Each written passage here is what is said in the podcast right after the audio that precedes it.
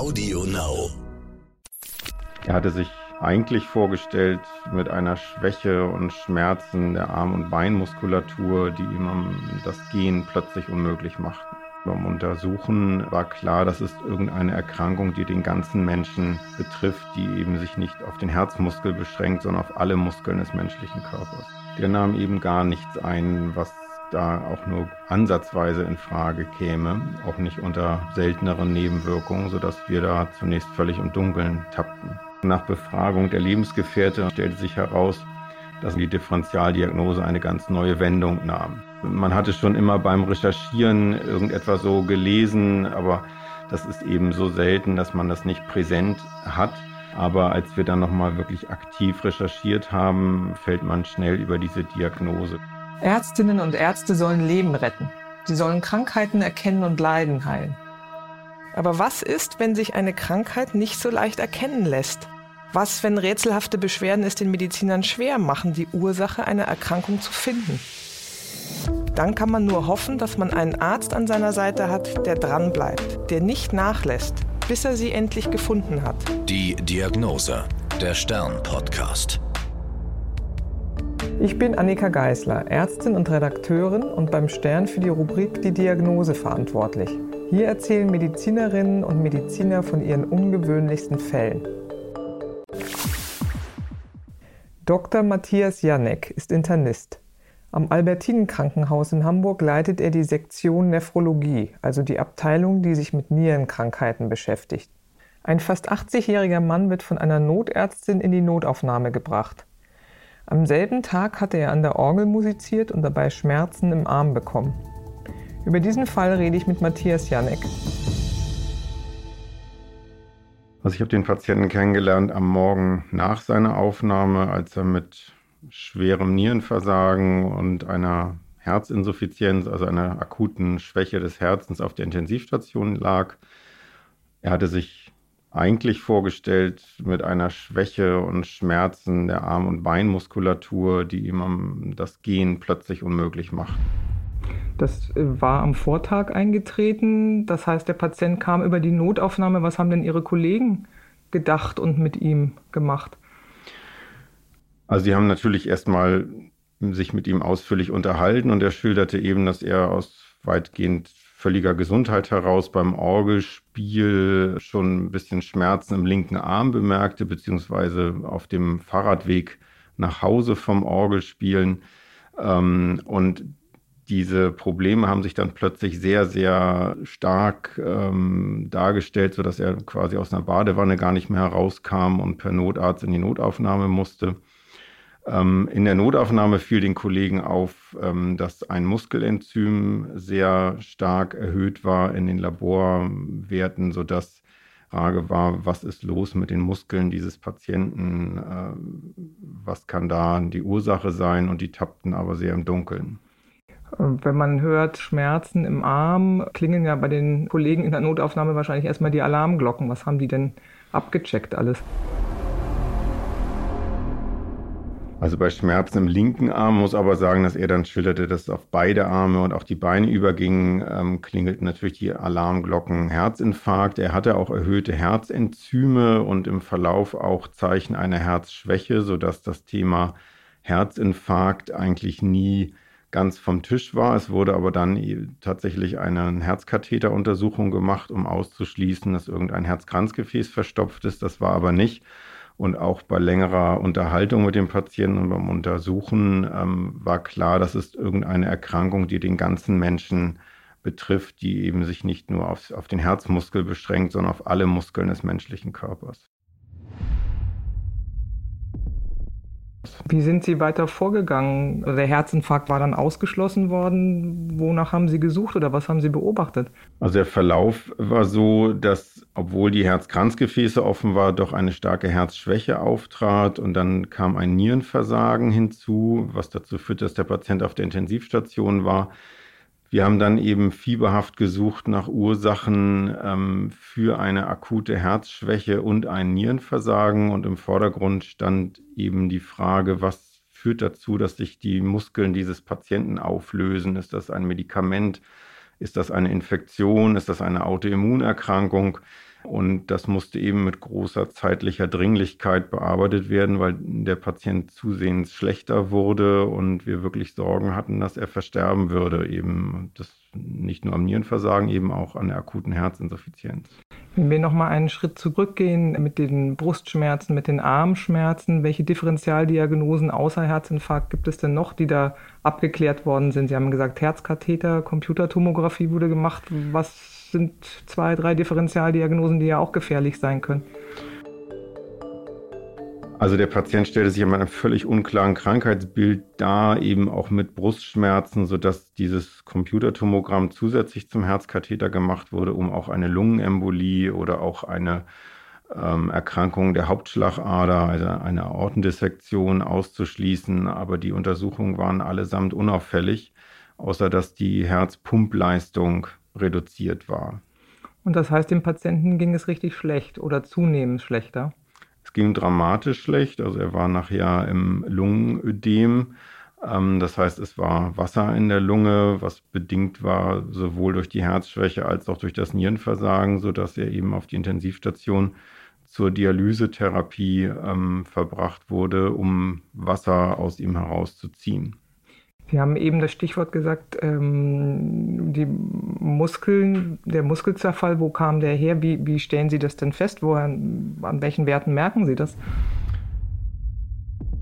Also es gibt einen klassischen Laborwert, ähm, das ist die Kreatininkinase, ähm, die erhöht ist ähm, und also abgekürzt CK und die war bei ihm extrem erhöht, sodass ganz klar war, es handelt sich um irgendeine wie auch immer geartete Muskelerkrankung. Ähm, das sehen wir nicht selten, wenn Patienten länger in der Wohnung gelegen haben, wenn sie einen Krampfanfall hatten oder auch bei bestimmten Medikamentengruppen, zum Beispiel Fettsenker, können so eine Erkrankung hervorrufen. Ähm, aber das hat sich alles aufgrund der Anamnese nicht bestätigt. Mhm. Können Sie den Fachausdruck dafür bitte mal nennen, damit man das äh, kennenlernt? Und ich mm, glaube, es gibt auch dramatische, mm, dramatischere Ursachen als Fettsenker, die auch dazu führen können. No, die, die, das äh, Fachwort ist Rhabdomyolyse, das ist also wirklich eine ähm, Auflösung der Muskulatur und das kann vielschichtige Ursachen haben. Insbesondere können auch bestimmte in der Psychiatrie eingesetzte Medikamente oder auch Erkrankungen dazu führen. Aber wie gesagt, äh, Krampfanfälle, verschiedene Vergiftungen, auch mal Pilzvergiftungen können dazu führen. Aber am häufigsten sehen wir das eben im Zusammenhang mit Liegetrauma. Das heißt, jemand lag bewusstlos in der Wohnung oder hatte einen Krampfanfall. Wie war das bei dem Patienten? Nahm der bestimmte Medikamente?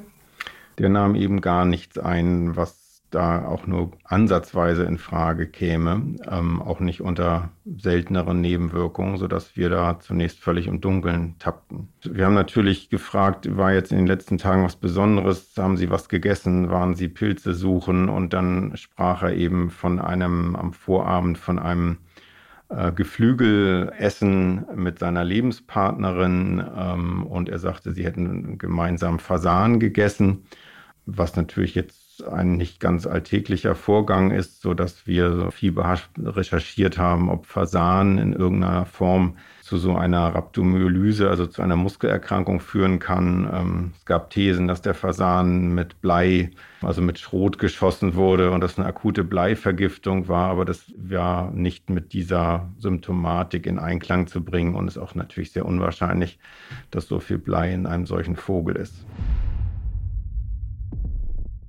Sie haben gesagt, dem Patienten ging es sehr schlecht und ähm, die Nieren funktionierten nicht mehr richtig. Wie steht das im Zusammenhang mit dem Muskelzerfall, dass die Nieren dann äh, nicht mehr richtig arbeiten? Also zu dem Zeitpunkt gingen wir eindeutig davon aus, dass Abfallprodukte dieses Muskelzerfalls die Niere verstopft haben, was man auch bildlich als Crush-Niere bezeichnet, also dass die Proteine aus den Muskeln die kleinen Nierenkanälchen verstopfen. Dafür war diese CK, also der Muskelenzymwert, aber nicht so hoch, wie man das erwarten würde. Aber das war die These und um die Ursache des Nierenversagens haben wir uns nicht so viele Gedanken gemacht. Es ging wirklich darum, warum äh, zerfällt der Muskel dieses Patienten. Das Nierenversagen war aber so, dass er auch an die Blutwäsche musste. Genau. Und das ist aber eigentlich eine Erkrankung, die per se eine gute Prognose hat. Also bei Patienten, die einen sehr starken Muskelzerfall haben, kann man die Nierenfunktion über einige Tage ersetzen. Und in aller Regel erholt sich die Nierenfunktion wieder vollständig. Sie haben ja gesagt, der Patient hat hm, erzählt, dass er am Vorabend Versagen gegessen hat. Das hat er ja nicht alleine getan. Wie ging denn die Geschichte weiter?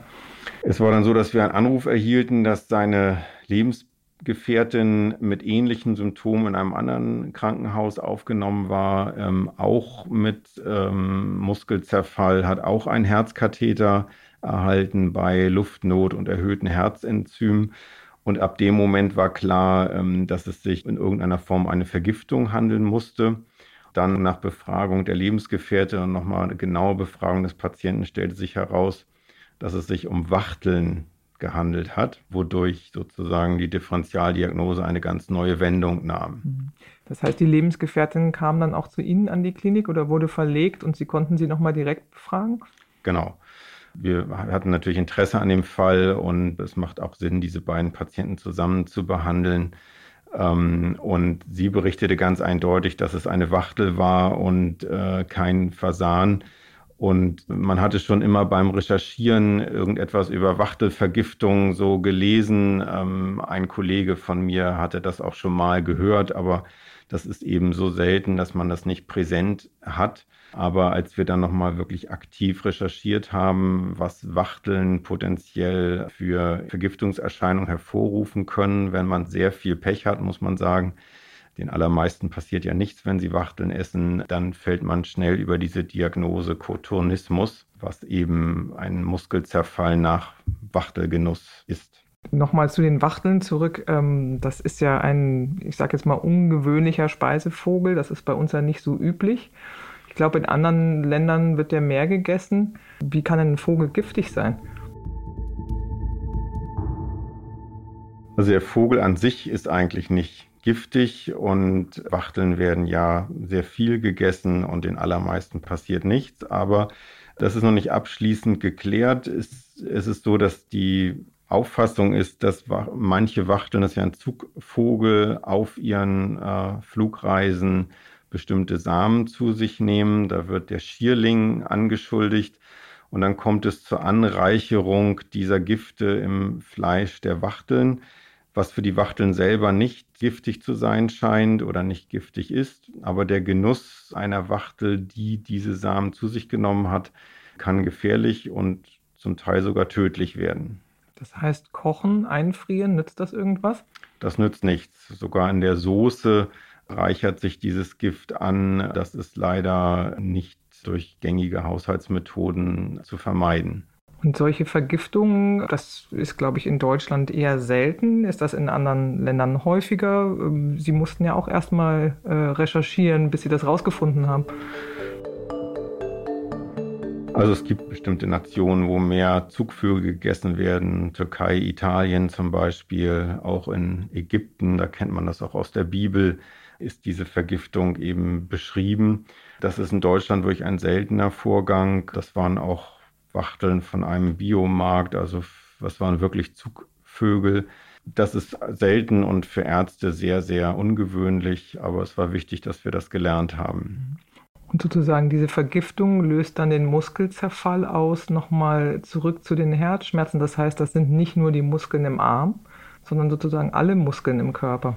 Genau, also retrospektiv, also in der Rückschau haben wir uns den Fall gut erklären können. Es sind erst die großen Bewegungs- oder Skelettmuskeln befallen gewesen, dann im Verlauf der Herzmuskel. Und man muss sagen, dass wahrscheinlich auch die Niere direkt von diesem Gift ähm, angegriffen wurde und dass die Nierenfunktion über das Maß des Muskelzerfalls hinaus äh, schlecht war. Das heißt eine Vergiftung des ganzen Körpers und das hätte bei einer etwas höheren Dosis wirklich tödlich enden können. Mhm. Wie gehen Sie da therapeutisch vor? Was kann man machen? Leider ist aufgrund der Seltenheit, aber auch aufgrund der Unbekanntheit dieser Erkrankung keine äh, ursächliche Therapie verfügbar. Es ist so, dass wir die Nierenfunktion über einen gewissen Zeitraum mit einer Dialyse sehr gut ersetzen können. Wir können auch ein schwaches Herz für einen gewissen Zeitraum gut unterstützen. Aber das ist natürlich dosisabhängig und der Patient hatte viel Glück, dass er gerade so betroffen war, dass er mit medizinischen Bordmitteln, sag ich mal, äh, gerettet werden konnte. Aber ja. letztendlich äh, kam es zu einer spontanen Heilung. Hm, wie lange hat sich das hingezogen? Über etwa zehn Tage. Und seine Lebensgefährtin lag ja nun auch bei Ihnen in der Klinik. Wie ist es der weiter ergangen? Die war deutlich geringer betroffen. Die hatte scheinbar eine geringere Dosis des Giftes ähm, zu sich genommen. Die hatte nur eine mäßige Erhöhung der Muskelenzyme und auch der Herzenzyme, hatte kein schweres Nierenversagen und konnte schneller wieder entlassen werden. Interessanterweise hat der Patient eine Tochter, die er selber als inkonsequente Vegetarierin beschreibt und die hat nur an einem Flügel geknabbert und die hatte nur leichte Wadenschmerzen. Die haben wir in der Notaufnahme gesehen und ähm, die Familie ist ein guter Beweis dafür, dass die Dosis wirklich das Gift macht in diesem Fall.